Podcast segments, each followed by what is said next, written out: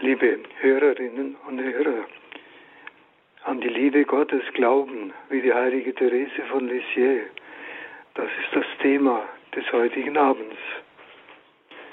Aus den Werken der Schöpfung, sei es das Universum mit den Milliarden Galaxien oder mit den kleinsten Bausteinen des Lebens und der Materie, kann man bei gutem Willen Gottes Macht und Weisheit erkennen. So sagt es auch der heilige Paulus im Römerbrief. Aber die Schöpfermacht Gottes ist nur seine Oberfläche. Sein Innerstes ist die Liebe. Und diese Liebe, die ihre größte Intensität in der heiligen Dreifaltigkeit entfaltet, können wir nur durch die Offenbarung erkennen. Gott selbst muss sie uns mitteilen. Und er hat es getan durch Jesus Christus, durch seine Menschwerdung, sein Leben für die Menschen, durch seinen Tod und seine Auferstehung. Die heilige Therese von Lisieux hat das Geheimnis seiner Liebe wieder neu zum Leuchten gebracht, obwohl sie keine Abhandlung über die Liebe Gottes geschrieben hat. Doch ihr Wissen und ihre Erfahrung mit dem lieben Gott leuchtet aus allen Seiten ihrer Aufzeichnungen. In ihrem Weihegebet an die erbarmende Liebe Gottes beginnt sie mit folgenden Worten. Glückselige Dreifaltigkeit, ich verlange danach, dich zu lieben und dahin zu wirken, dass du geliebt wirst. Kurz vor ihrem Tod spricht sie, ich fühle, dass meine Sendung beginnen wird, die Menschen zu lehren, Gott zu lieben, wie ich ihn geliebt habe. Diese Liebe Gottes ist eine persönliche Liebe. Zuerst zwischen den drei Personen in Gott, dann auch zu jedem von uns. Gott ist der Ursprung jeder menschlichen Person und wir können nur ein geistiges Individuum sein, weil wir seine Abbilder sind. Es gibt kein lebendigeres und größeres Du als Gott. In gleicher Weise ist er der Ursprung jedes Seins. Er ist wirklicher als alles, was wir sehen oder was geschaffen ist. Nur durch ihn gibt es anderes Sein und Leben. Dieser personale Gott ist zugleich auch die Liebe, die von der Dreifaltigkeit ausgeht auf alle Menschen, ja auf alles Geschaffene. Wenn jemand erkennt, dass er von Gott persönlich geliebt wird, ist dies schon eine große Gnade. Aber leider vergessen wir diese Erkenntnis im täglichen Umgang mit den Dingen und Menschen sehr schnell. Therese hat diese Liebe Gottes erkannt und angenommen. Gewiss hat ihr die Liebe in ihrer Familie eine Rolle gespielt, weil sie als letztes von neun Kindern am meisten Liebe von ihren Eltern und Geschwistern erfahren hat. Sie wusste sich geliebt auf menschliche Weise und konnte diese Liebe auf Gott übertragen. Sie lebte ohne große Unterbrechung mit Gott Herz an Herz und konnte einmal sagen, ich glaube, dass ich niemals drei Minuten verbracht habe, ohne an den lieben Gott zu denken. An ihre Schwester, die sie mit großen Augen ansieht, sagt sie, es ist doch ganz natürlich, dass man an den denkt, den man liebt. Hinter allen Erlebnissen ihres Lebens, hinter Freud und Leid, hat sie die Liebe Gottes gesehen, wie sie sagt, Jesu gütige Hand, die alles lenkt. Wir bleiben oft hängen an den materiellen Dingen oder Geschehnissen, ohne dass wir dahinter den liebenden Gott erkennen. Die Zweitursachen verstellen uns oft den Blick auf die Erstursache, den liebenden Gott. Therese lehrt uns durch ihr Leben und ihre Schrift in inniger Verbundenheit mit Jesus zu leben. Sie vereinigt sich mit ihm in den Geheimnissen seiner Kindheit, seines Lebens und seines Leidens. Durch ihn dringt sie ein in die Gemeinschaft der heiligsten Dreifaltigkeit. Liebt sie den Vater und den Heiligen Geist. Gerade in ihren letzten Lebensjahren erkennen wir eine starke Bewegung hin zur heiligsten Dreifaltigkeit. Zu jeder der drei göttlichen Personen hat sie eine besondere Beziehung, die sie mit Leben erfüllt. Ihr Glaube ist in den letzten Jahren so lebendig, dass sie im Geist ganz mit Gott verbunden ist. Sie sagt vor ihrem Sterben, ich sehe nicht recht ein, was ich nach meinem Tod noch mehr haben werde als jetzt. Ich werde den lieben Gott schauen, das ist wahr. Doch was das Einssein mit ihm betrifft, das bin ich schon hier auf Erden. Therese liebt Gott besonders in Jesus Christus, der ihr, ihr wie ein Freund oder Bräutigam nahe ist. Sie weiß sich auch von ihm in besonderer Weise geliebt. Sein göttliches Herz schlägt für sie ganz persönlich. Sie schreibt, ich sehe das heiligste Herz nicht wie andere Menschen. Ich denke, dass das Herz meines Bräutigams mir allein gehört, wie das meinige allein ihm gehört. Und in der Einsamkeit dieses glücklichen Herz an Herz spreche ich mit ihm voll Erwartung ihn eines Tages zu schauen, von Angesicht zu Angesicht. Die gegenseitigen Beziehungen zwischen Jesus und Therese sind überaus lebendig und von einer Zartheit, wie wir sie selten finden. Beide scheinen nur eine Sorge zu haben, den Geliebten zu beschenken und ihn allem anderen vorzuziehen. Wir könnten uns hier fragen, ob wir uns von Gott und von Jesus geliebt wissen. Sehe ich hinter allen Dingen meines Lebens die Liebe Gottes? Wie steht es mit meiner Liebe zum Herrn in seinem Wort bei der heiligen Kommunion? Gerade auch bei ihrer Erstkommunion beschreibt sie diese ihre gegenseitige Liebe nicht als Belohnung für besonderes Bravsein, wie es damals überwiegend gesehen wurde. So schreibt sie, oh wie wohltuend war der erste Kuss Jesu in meiner Seele. Es war ein Kuss der Liebe. Ich fühlte mich geliebt und auch ich sprach, ich liebe dich und schenke mich dir für immer. Es gab keine Forderungen keine Kämpfe, keine Opfer. Seit langem hatten sich Jesus und die arme kleine Therese angeblickt und verstanden. An diesem Tag aber war es nicht mehr ein Blick, sondern ein Aufgehen ineinander. Sie waren nicht mehr zwei. Therese war verschwunden, wie der Wassertropfen im weiten Meer sich verliert.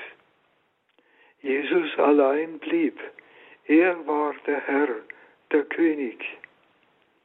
Therese fühlte sich geliebt und auch sie, sie sprach ihm ihre Liebe und Hingabe zu.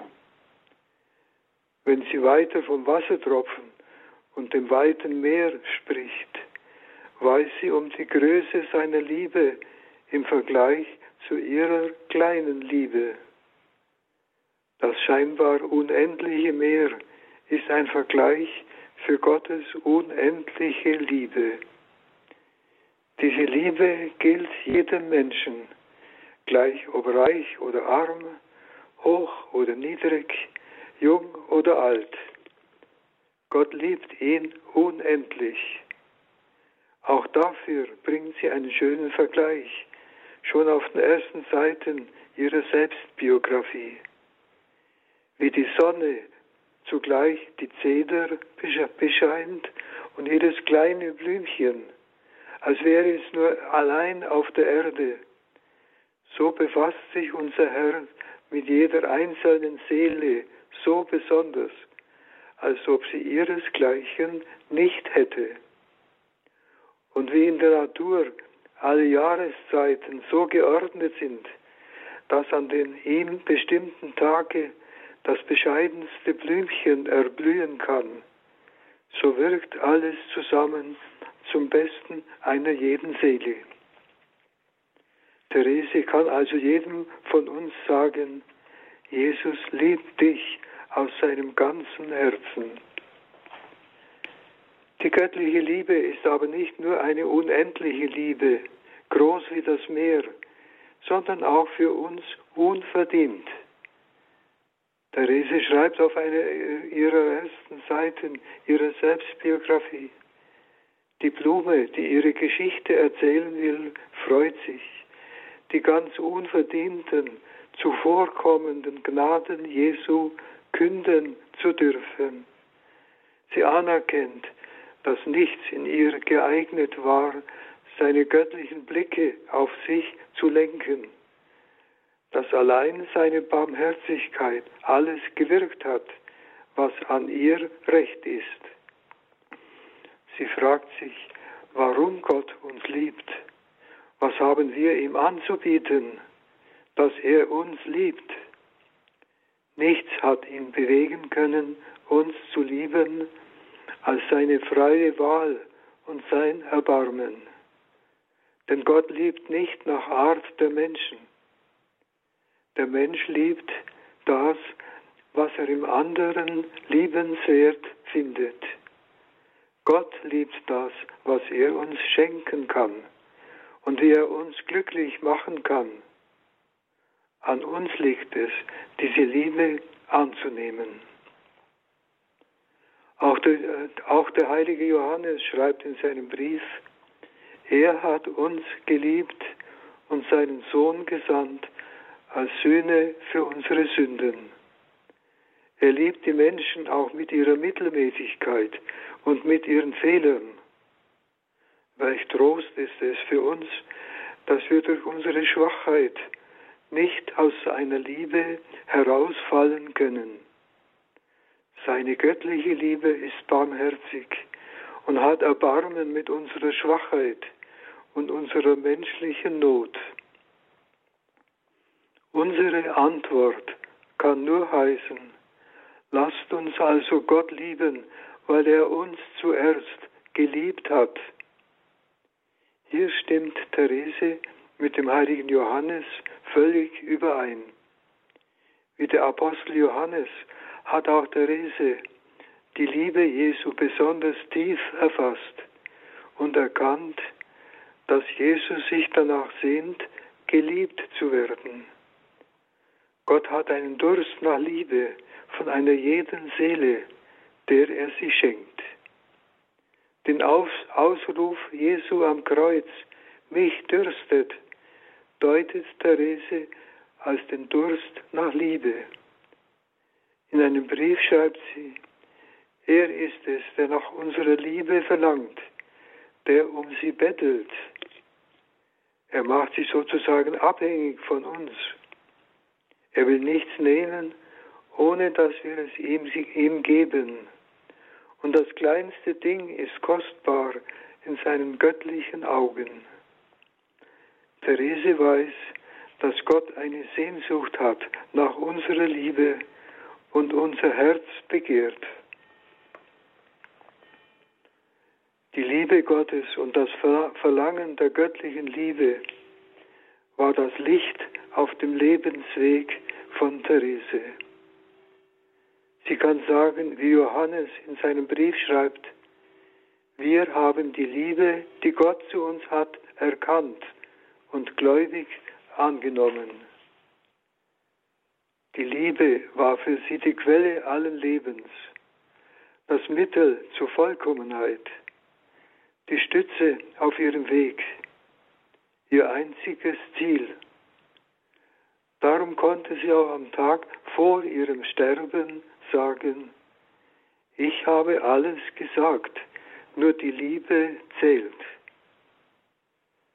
Diese Liebe will sie uns und alle Menschen lehren, die sich ihr nähern.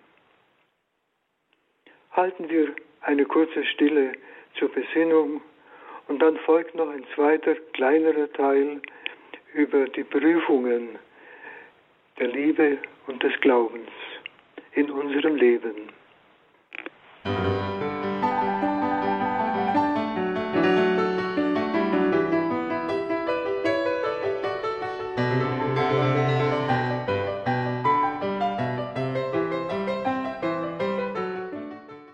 Liebe Schwestern und Brüder, liebe Freunde der heiligen Therese, es genügt noch nicht, von der Liebe Gottes zu wissen und sie gefühlsmäßig zu erwidern.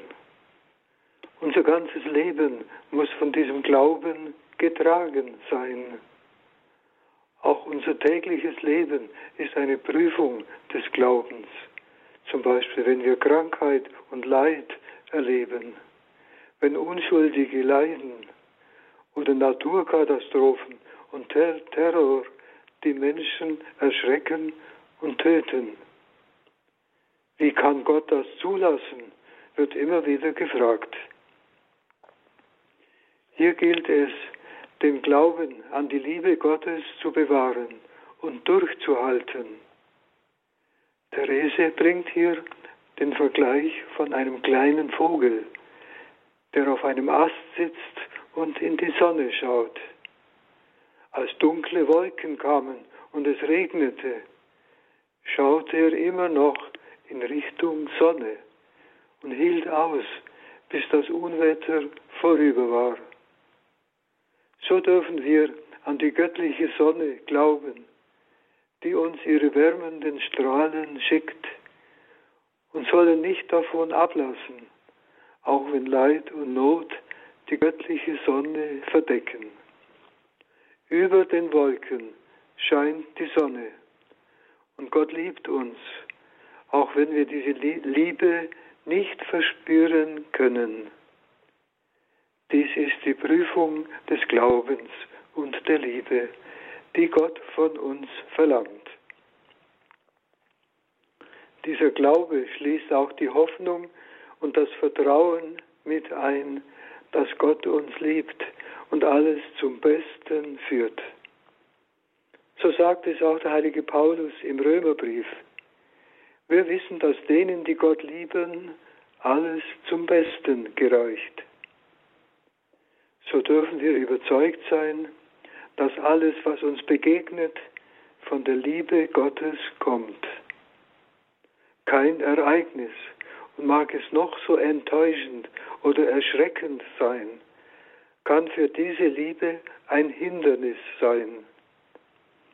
Alles soll dazu dienen, Gott näher zu kommen und unseren Glauben zu kräftigen und zu reinigen. Dabei geht Gott wie ein guter Pädagoge vor. Er lässt uns zuvor die Freuden des Glaubens und das Gefühl seiner Nähe verspüren. Erst dann lässt er die Prüfungen über uns kommen und wir können sie bestehen im Rückblick auf die glücklichen Tage, die er uns geschenkt hat. In einem Psalm heißt es, vergesst nie die Wohltaten Gottes. Dies war für das Volk Israel wichtig, dass es nie die Befreiung aus der Sklaverei in Ägypten vergessen hat und daraus Zuversicht für die Gegenwart und die Zukunft schöpfte. Das Erinnern an Gottes Hilfe kann auch uns in schweren Tagen im Vertrauen bestärken und uns die Sicherheit geben, dass Gott uns liebt und uns nahe ist. Christus hat uns oft seine Liebe im Leben erfahren lassen und hat uns bis hierher geführt. Er wird uns in seiner Liebe weiterhin führen und nahe bleiben. Ähnlich erging es auch Therese, als sie ins Kloster der Karmelitinnen in Lisieux eingetreten ist. Plötzlich fehlten die schönen Gefühle des Glaubens und der Liebe, die sie als Jugendliche so glücklich werden ließen. Aber sie nahm diese innere Trockenheit als Prüfung an und opferte sie für die Rettung der Menschen auf. Aus allem Schweren und Negativen konnte sie etwas Positives machen. Hier durch die Annahme der Prüfung eine Quelle des Heiles für viele Menschen erschließen. Oft klagt sie auch in späteren Jahren über Gefühlsarmut im Gebet und in der Betrachtung. Doch sie kürzt diese Zeiten nicht ab, sondern erträgt sie. Ich will ja dem lieben Gott die Zeit, die ihm gehört, nicht stehlen. Der Wille zu beten und sich mit Jesus zu verbinden war stärker als die fehlenden Gefühle. Hier gibt sie auch uns ein Beispiel des Durchhaltens, wenn wir im Gebet kein Echo verspüren. Einmal sagt sie so schön, dass sie nicht bete, um schöne Gefühle zu haben, sondern um dem Herrn eine Freude zu bereiten. Die Seligkeit wird ihr einmal im Himmel zuteil werden. Deshalb kann sie auf Erden darauf verzichten. Es gilt in allem den Glauben an die Liebe Gottes nicht zu verlieren. Therese sieht den Glauben als Verdienst an und als eine Möglichkeit, ihre Liebe zum Herrn zu erweisen. Bei ihren letzten Gesprächen auf dem Sterbebett finden wir auch, finden wir auch dieses bezeichnende Wort. Es entspricht dem Geist meines kleinen Weges, nicht zu wünschen, etwas zu schauen. Ich ziehe vor, aus dem Glauben zu leben. Und noch entschiedener, ich habe mehr gewünscht, den lieben Gott und die Heiligen nicht zu schauen und in der Nacht des Glaubens zu verbleiben, als andere danach verlangen, alles zu sehen und alles zu begreifen. Hier folgt sie dem Wort Jesu an den Apostel Thomas. Selig, die nicht sehen und doch glauben. Nachdem wir im Leben so viele Gnaden erhalten haben, darf unser Glaube nicht wanken, auch wenn Prüfungen und Gefühlsarmut kommen. Dazu berichtet uns ihre Schwester Celine ein schönes Wort von Therese. Es ist so süß, dem lieben Gott in der Nacht der Prüfung zu dienen. Wir haben nur dieses Leben, um aus dem Glauben zu leben. In der Schule von Therese glauben wir an Gott als das höchste Gut und Ziel und lassen uns durch nichts von ihm abbringen. Nur ein solcher Glaube entspricht der unendlichen Liebe Gottes, die er zu uns hat. In der Schule von Therese muss man sich nach Gott sehnen, um seiner selbst willen und nicht etwas wünschen, was unter ihm steht. Nur ein solcher Glaube und eine solche Liebe entsprechen der unendlichen Liebe Gottes. Es geht zuerst darum, die menschliche Seele über die irdischen Dinge hinweg zu heben und zu festigen. Also alles Materielle geringer einzuschätzen als Gott.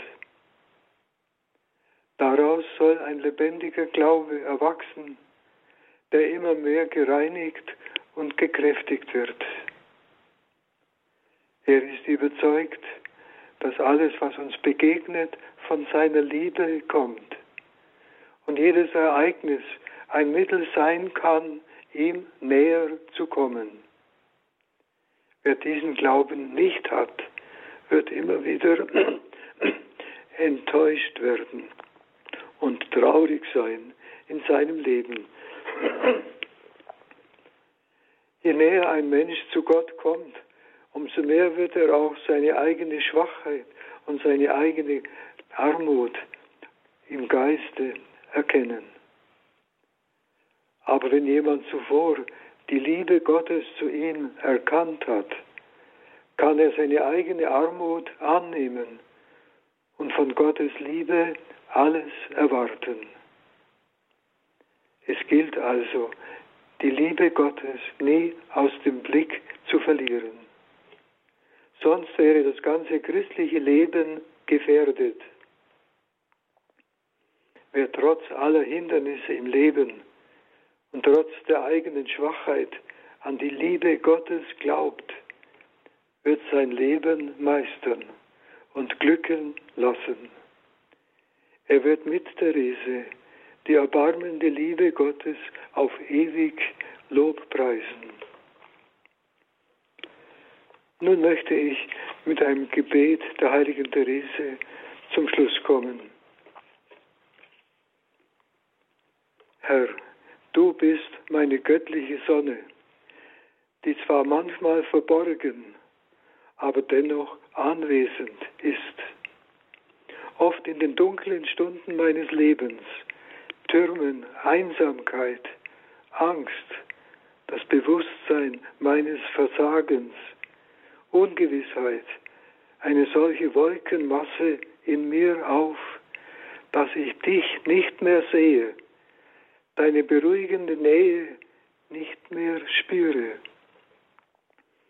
Schenke mir den Glauben, dass gerade diese Augenblicke in deinen Augen sehr kostbar sind. Denn es ist dann, dass du mit sehnsüchtig ausgestreckten Armen auf meinen blinden Sprung ins Vertrauen wartest. Ja, Herr, in den dunklen Augenblicken, die der Alltag mit sich bringt, möchte ich mich bergen in deiner Flügel Schatten. Nichts soll mich zurückhalten, selbst das Bewusstsein meiner verpassten Chancen nicht, dem täglichen Ruf deiner Liebe zu antworten. Denn je mehr ich auf dein Erbarmen hoffe, desto größer wird dein Erbarmen sein. Herr, lass mich sein wie dieser kleine Vogel, der an die strahlende, wärmende Sonne glaubt, auch wenn sie durch dunkles Gewölk verdeckt ist. Mit einer kühnen Hingabe will der kleine Vogel immerzu in seine göttliche Sonne schauen. Nichts könnte ihn erschrecken, weder Wind noch Regen. Er weiß ja, dass jenseits der dunklen Wolken seine Sonne immer strahlt. Amen. Zum Schluss möchte ich Ihnen noch die Fürbitte der heiligen Therese wünschen, dass sie Ihnen schöne Rosen, Rosen des Glaubens und der Liebe aus dem himmlischen Garten Strahl, äh, streuen wird und dass Gott sie auch beschützt auf ihrem Lebensweg. Der Herr sei mit euch und, und mit, deinem, deinem Geiste. Geiste. Es segne sie und ihren Lebensweg, der von der Liebe Gottes überstrahlt wird, der allmächtige und gütige Gott, der Vater und der Sohn und der Heilige Geist. Amen. Amen. Gelobt sei Jesus Christus. In Ewigkeit. Amen. Ein herzliches Dankeschön an Monsignore Anton Schmidt in Augsburg zu dem Thema an die Liebe Gottes glauben, wie die heilige Therese von Lisieux.